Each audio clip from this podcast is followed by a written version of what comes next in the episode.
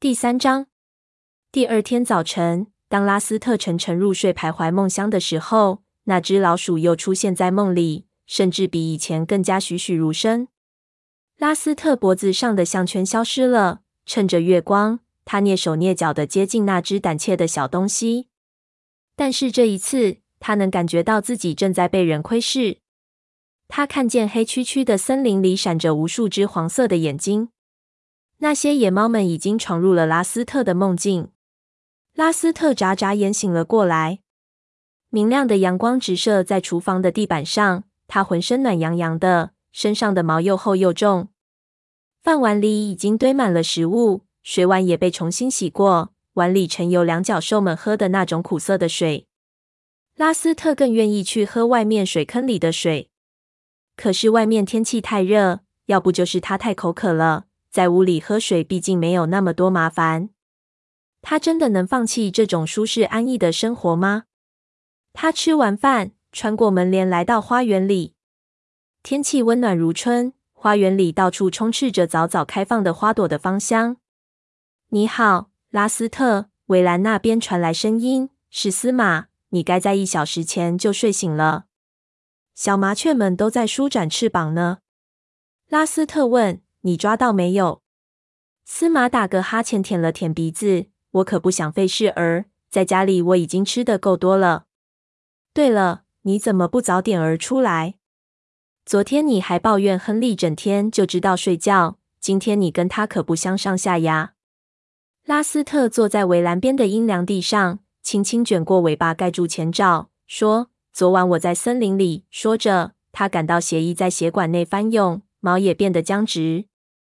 司马睁大眼睛看着他：“哦，是的，我忘了。怎么样？抓住什么没有？或者被什么东西抓住没有？”拉斯特顿了顿，拿不定主意该怎么告诉他的老朋友昨晚发生的事情。他说：“我遇见野猫了。”司马大吃一惊，说：“什么？你们干上仗了？”差不多吧。拉斯特回想起野猫们身上的那种力量，立刻感觉到自己全身上下都充满了能量。司马急切地追问：“你受伤了？发生了什么？”他们一共三个，比我们任何一个都高大强壮。你一个对三个。司马打断他的话。兴奋的尾巴摇来摇去，拉斯特赶忙说：“不，我只是和最年轻的一个打了一架，其他两个后来才出现。他们怎么没有把你撕成碎片？他们只是警告我离开他们的地盘。可是接下来，拉斯特有些犹豫。司马不耐烦地说：‘什么？他们要我加入他们的族群？’司马简直不相信自己的耳朵。”毛须都颤抖了。拉斯特坚持说：“我没骗你。”他们为什么这么做？拉斯特说：“我不知道。我想是因为他们的族群需要壮大力量吧。”司马将信将疑，这听起来怪怪的。如果我是你，就绝不相信他们。拉斯特看着司马，他这位朋友从来就不会对进入森林产生任何兴趣。司马非常满意同主人生活在一起，他不会理解拉斯特夜复一夜在梦里那种无休无止的期盼。拉斯特轻声咕哝：“但是我相信他们，而且我已经下定决心要加入他们了。”司马从围栏上爬下来，坐到拉斯特面前，惊恐地说：“请别走，拉斯特，我怕以后再也见不到你了。”拉斯特饱含深情地用头轻轻顶了顶司马：“别担心。”我的主人会另外找只猫来，你会同它相处得很好，你同每只猫都相处得很好。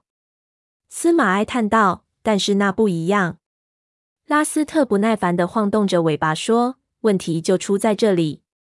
如果我坐等主人带我去做切除，我也会变得不一样。”司马看上去一头雾水，重复了一句：“切除。”拉斯特解释说：“就是去看兽医。”那会改变我们，就像改变亨利一样。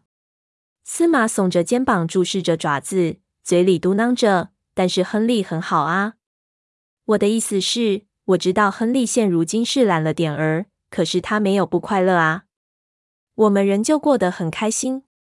拉斯特想到就要离开他的朋友，心里非常难过。很抱歉，司马，我会想你的，但是我必须得走。司马没有回答，而是走上前，用鼻子温柔地触了触拉斯特的鼻子。好吧，我知道我拦不住你，但至少让我们一起度过这个早晨吧。这个早晨，拉斯特过得比以往任何时候都开心许多。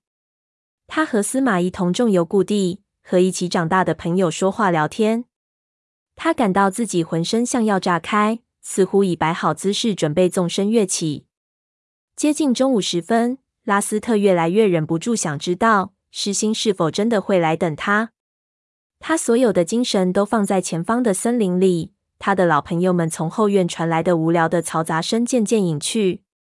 拉斯特最后一次从花园的围栏上跳下，忐忑不安地走进森林里。他已同司马道了别，现在所有的念头都围绕着这片森林，围绕着将要与他共同生活的那些猫们。他走到昨晚遇见野猫的地方，坐了下来，嗅嗅周围的空气。一棵棵参天大树遮蔽住晌午的烈日。使得这里凉爽宜人。一缕缕的阳光从枝叶的缝隙间穿进来，照亮森林。拉斯特嗅到一股气味，这气味同昨晚遇见的猫身上吸带的一样，但他不知道这股味道是新带来的还是昨晚留下的。他抬起头，拿不定主意的东嗅西嗅。一个低沉的声音说：“你已学到了不少东西。当有别的猫靠近时。”即使是族群里最小的幼崽也能知道。拉斯特看到灌木丛下闪出一对绿幽幽的眼睛，现在他认出了那股气味儿，是狮心。这只金黄色的虎斑猫走到亮处，问：“你能不能辨出我是否独自一人呢？”拉斯特飞速地又嗅了嗅，这里仍有蓝星和灰爪的气味，但没有昨晚那么浓烈。他迟疑地说。这次蓝星和灰爪没有跟你在一起。诗心说：“正确，但还有别的猫。”就在拉斯特嗅着的时候，有一只野猫大步来到空地里。诗心说：“这是白风，雷族的一位高级武士。”拉斯特看着这只公猫，脊背上泛起一阵寒意。这是个圈套。身体修长、肌肉健壮的白风站在拉斯特面前，注视着他。白风洁白的皮毛很厚很厚，没有杂色，眼睛黄如太阳底下久晒的沙粒。拉斯特警惕地扇动着耳朵，绷紧肌肉，准备大干一场。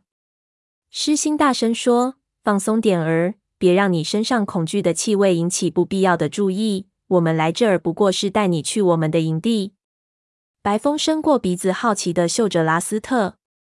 拉斯特一动不动地坐着，气都不敢喘一口。白风低声说：“你好，小伙子，久仰大名啊。”拉斯特礼貌地点了点头。诗心命令说：“走吧，我们回到营地再说话吧。”说完，他立刻和白风跳进灌木丛中。拉斯特急忙跟上。两名武士快速穿越森林，并没有回头照顾拉斯特。没过多久，拉斯特就慢慢落在后面了。武士们遇到倒在地上的树干时，仅纵身一跃，便跳了过去，丝毫没有减慢速度。而拉斯特则要一步步的攀爬过去。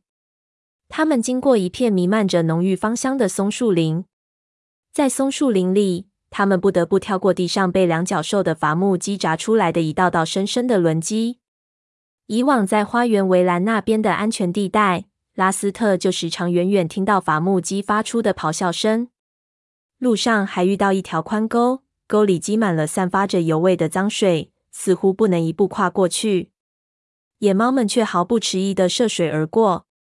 拉斯特以前从没有过水，但他下定决心不能表现出半点儿娇气，于是他眯着双眼跟在后面，尽力不去想自己腹部的皮毛被浸湿后的那种不舒服的感觉。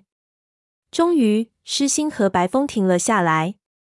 拉斯特走到他们后面，停下脚步，站在那里，大口大口的喘气。两位武士走到一条小峡谷边的一块大岩石上。诗心说：“我们现在离营的很近了。”拉斯特竭力想看到任何生命的痕迹，移动的树叶、树丛下一闪而过的身影，但是除了在森林里随处可见的灌木丛外，他什么都看不到。狮心又说：“用你的鼻子，你肯定能嗅到什么。”拉斯特闭上眼睛嗅了嗅。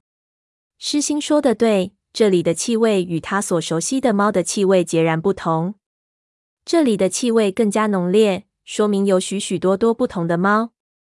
他若有所思地点点头说：“我能闻出猫的气味。”狮心和白风交换了一个惊诧的眼神。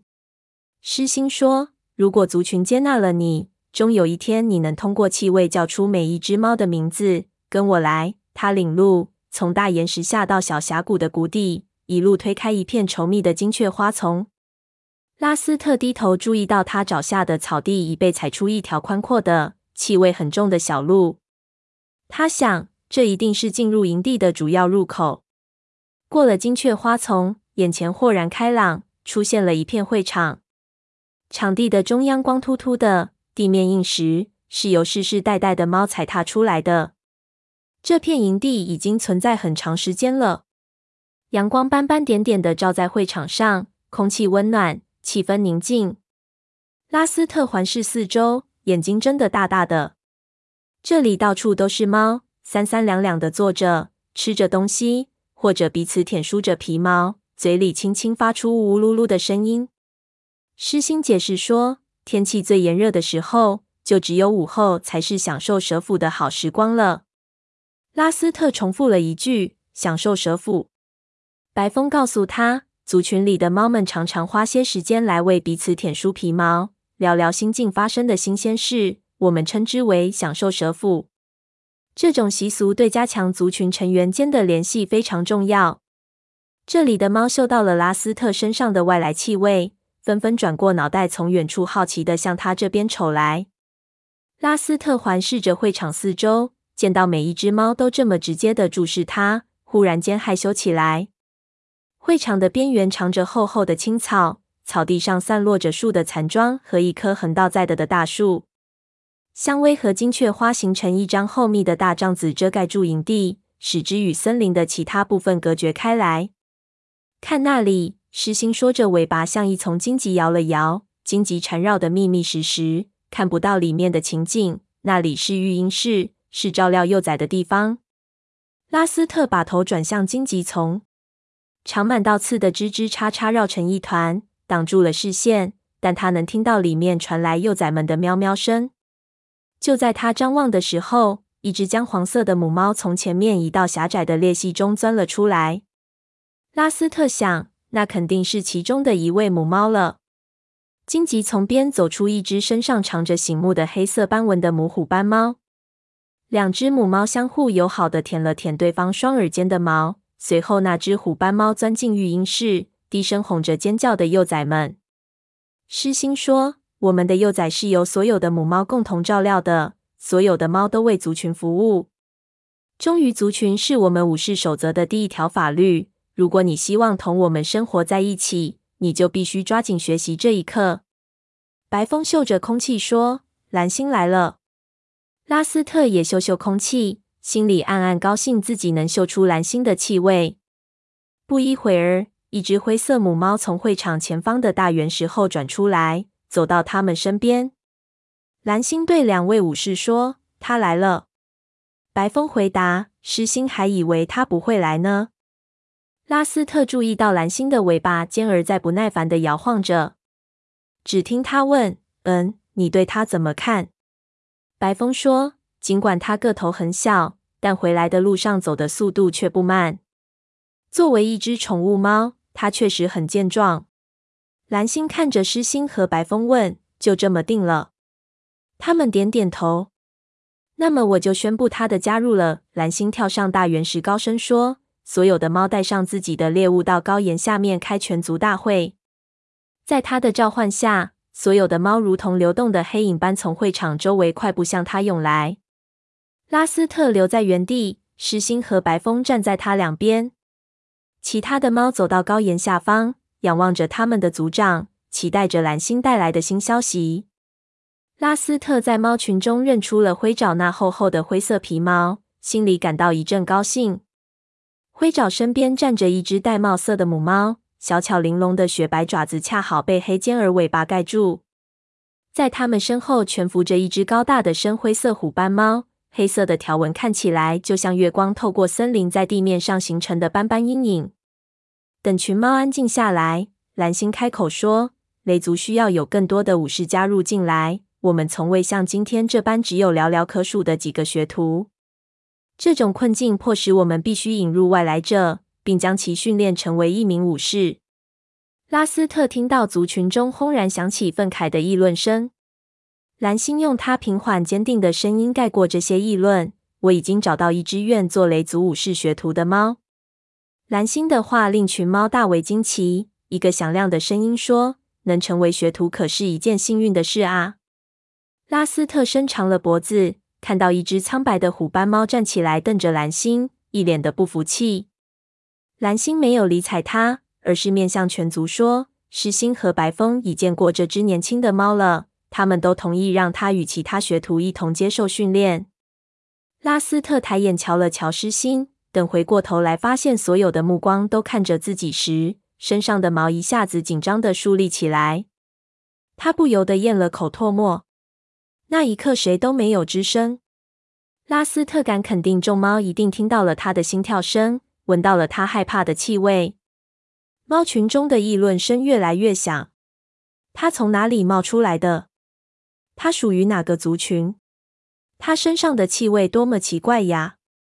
我所知道的猫族中没有哪一个族群带有这种气味。这时，猫群里响起了怪腔怪调：“快看他的项圈！它是一只宠物猫，原来又是那只苍白色的虎斑猫在作怪。”一日为宠物猫，终身为宠物猫。我们需要的是保卫族群的武士，而不是再多一张只知道吃饭的嘴。狮心弯下腰，在拉斯特耳边说：“那只虎斑猫叫长尾，它闻到了你身上恐惧的气味，所有的猫都闻到了。你必须向他们证明你不会被恐惧吓倒。”但是拉斯特没有动。他怎样才能向这些凶残的野猫们证明自己可不单单是一只宠物猫呢？长尾继续嘲笑说：“你的项圈就是两角兽留给你的标记，那种嘈杂的铃声使你至多不过是一个蹩脚的猎手。最糟糕的是，那可恶的叮当声将响彻整个森林。两角兽会闻风而至，过来寻找他们可怜的麋鹿小猫。”所有的猫都发出赞同的声音。看到自己赢得众多听众的支持，长尾继续往下说：“撇开你身上两角兽的气味不谈。”那个铃铛也会在不该响的时候发出声音，从而引起敌人的警觉。狮心再次抚到拉斯特的耳边说：“你不敢接受挑战吗？”拉斯特人没有动，但这回他是在确认长尾的方位。长尾就在那里，位于一只深棕色母猫的身后。拉斯特贴平双耳，眯缝双眼，嘴里发出低嘶。就在群猫还没有明白过来的时候。他已经纵身跃起，穿过猫群，从天而降落在挑衅者的身上。长尾对拉斯特的突然袭击完全没有提防，冷不丁四肢离地摔倒在一旁。拉斯特怒不可遏，决心要向大家证明自己的实力。他伸出长爪，张开利齿，深深插入长尾的皮肉里。这场战斗没有任何挥拳出击的先兆，尖叫声中。两只猫厮打纠缠在一起，在营地中央的会场上滚来滚去。群猫纷纷后退，唯恐殃及池鱼。就在拉斯特奋力拼打的时候，他忽然意识到自己已经完全忘记了恐惧，唯一剩下的只有激情。尽管双耳淌着鲜血，他仍然能听到猫群中发出兴奋的喊叫声。接着，拉斯特感觉到脖子上的项圈越勒越紧。原来长尾咬住了他的项圈，在向后用力猛扯。拉斯特几乎快要窒息了，无法呼吸令他万分惊惧。他拼命的扭曲翻滚，但每一下动作都使喉管上的压力加重一分。他张嘴大口喘气，用尽各种方法试图从长尾嘴下逃脱。说时迟，那时快，一记响亮的噼啪声后，拉斯特终于获得了自由。长尾跌跌撞撞的退到一边，拉斯特摇晃着站起身，往周围看去，瞅见长尾趴在离他不远的地方，嘴上叼了根断裂的项圈。蓝星立刻跳下高岩，发出响雷般的呼吼，使吵闹的猫群安静下来。拉斯特和长尾站在原地，不住地大口喘气，身上的毛十分凌乱。拉斯特感到眼睛上有一道伤口，火辣辣的。长尾的左耳则被撕扯得不成样子，鲜血顺着肩膀滴落在的。他们互相盯着对方，敌意仍然没有消退。蓝星走上前。从长尾那儿接过项圈，放在面前说：“我们的新成员在捍卫尊严之战中丢弃了两角兽给他装上的项圈。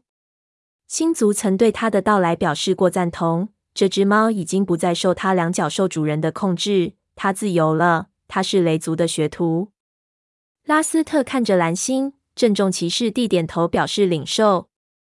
他站起身，走到一束阳光下。很惬意的享受阳光为他酸痛的肌肉带来的温暖，光芒照亮了他姜黄色的毛，就像一团熊熊燃烧的火。拉斯特看到自己已被群猫围住，自豪地仰起头。此时再也没有任何争议和嘲笑，他已经向大家展示了自己是一个不能被忽视的对手。蓝星走进拉斯特，将项圈放在他的面前，他用鼻子温柔地触了触拉斯特的耳朵。说：“你在阳光下就像是一团火焰。”他的眼光闪烁，似乎话里蕴藏着拉斯特所不知道的更深的含义。干得漂亮！接着，蓝星转头朝向全族高声宣布：“从今天开始，在他还没有获得武士称号之前，他的名字就叫火爪。之所以叫这个名字，是为了彰显他火一般的皮毛。”蓝星同其他的猫退后两步，等候拉斯特的行动。拉斯特没有迟疑，他转身扒了些土和杂草盖在项圈上面，就如同掩埋他的过去。长尾发出一声吼叫，一瘸一拐地走出会场，走到一处香薇遮盖的角落。群猫三三两两的聚在一起，兴奋地议论着：“嘿，火爪！”拉斯特听到身后传来灰爪友好的声音：“火爪！”听到自己的新名字。他的心里涌起一股难以言状的自豪。他转身嗅了嗅灰爪，以示欢迎。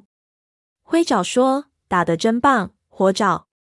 尤其是对一只宠物猫来说，更是不得了。尽管长尾已经有两个月没有训练了，可他毕竟是一名武士呀。你在他耳朵上留下的伤疤，使他在短时间内不会忘记你。谁都看得出来，你可破了他的香了。”火爪回答说：“谢谢你，灰爪。不管怎么说，他可真厉害。”他舔舔前爪，开始清理眼睛上的伤口。就在这个时候，他听见众猫纷纷喊叫着他的新名字：“火爪！嘿，火爪！欢迎你，年轻的火爪！”火爪闭上眼睛，耳边的声音如潮水般涌来。灰爪赞同地说：“又是一个好名字。”灰爪的声音使火爪猛然清醒过来。火爪看看四周，问：“长尾去哪里了？”他大概是去半夜的巫医巢穴了。灰爪向一处香薇环抱的角落仰仰头，长尾就拱进那里去了。半夜是我们的医生，长得也不赖，年轻漂亮。大多数旁边一声低吼打断了灰爪的即兴演说。他们一起转身。火爪认出他正是先前坐在灰爪身后的那只强壮的深灰色虎斑猫。灰爪尊敬的点头招呼：“黑条。”那只毛色光鲜的公猫盯着火爪看了一会儿，说：“项圈崩断只不过是凑巧罢了。”长尾是一名年轻的武士，想不到他会败在一只宠物猫的手下。他语带轻蔑地将“宠物猫”三个字说得很重，然后转身离去。灰爪压低声音附在火爪的耳边说：“现如今黑条既不年轻，也不英俊了。”火爪正要赞同他这位新朋友的评价，忽然坐在会场边的一只灰色老猫发出警报。灰爪立刻变得很严肃，紧张地说：“小耳一定是嗅到麻烦事了。”火爪还没来得及查看周围动静，一只年轻的猫已从灌木丛里冲进营地。这只猫身材瘦削。从头到脚一团乌黑，只有细长的尾巴尖儿上一绺白色显得格外醒目。灰爪脱口而出：“是乌爪，它怎么独自回来了？虎掌去哪儿了？”